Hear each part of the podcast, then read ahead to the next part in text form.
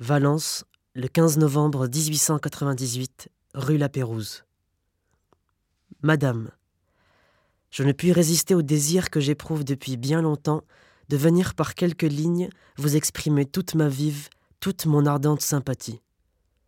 Depuis une année déjà, c'est-à-dire depuis que j'ai cru, avec tous ceux que n'aveuglaient pas les passions, à l'innocence du capitaine Dreyfus, depuis ce moment-là, j'ai senti le besoin de prier d'une manière bien particulière pour vous, afin que Dieu vous soutînt dans votre grande, dans votre immense épreuve.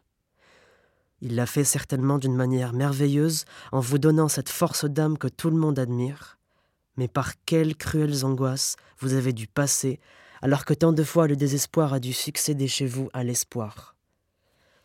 D'après l'angoisse qui m'a étreinte parfois en pensant au malheureux capitaine Dreyfus, depuis surtout que j'ai appris qu'il était ignorant de ce qui se passe ici, je me fais une idée, bien faible assurément, des souffrances horribles que vous devez endurer depuis quatre longues années dont chaque journée, chaque minute même a dû vous paraître un siècle. Vous êtes soutenu, il est vrai, par l'espoir que bientôt la lumière se fera, mais la pensée que lui n'est soutenu par aucun espoir doit être pour votre âme une cruelle torture.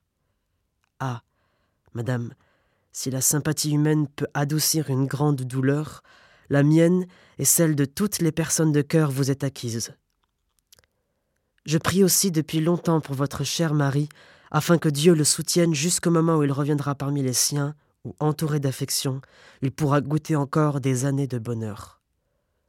Quoique Dieu fasse entendre, pour des raisons que nous ne connaissons pas, l'exaucement à nos prières, j'ai la confiance qu'il y répondra.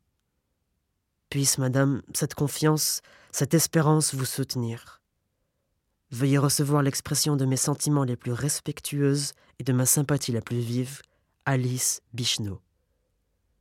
16 novembre. J'apprends à l'instant, au moment de faire partir cette lettre, la décision que vient de prendre la Cour de cassation. Quel soulagement. Enfin, la délivrance approche. L'espoir va renaître au cœur du malheureux capitaine Dreyfus. Les prières nombreuses qui montent vers le ciel en sa faveur vont être exaucées. Que Dieu en soit béni. Croyez, madame, que c'est de tout mon cœur que je m'associe à votre joie en demandant à Dieu de vous accorder cette joie suprême de voir enfin revenir au milieu de vous celui dont vous êtes séparés depuis si longtemps. Croyez à mes sentiments de profond respect et à nos vœux les plus ardents pour vous et tous les vôtres. Bichneau.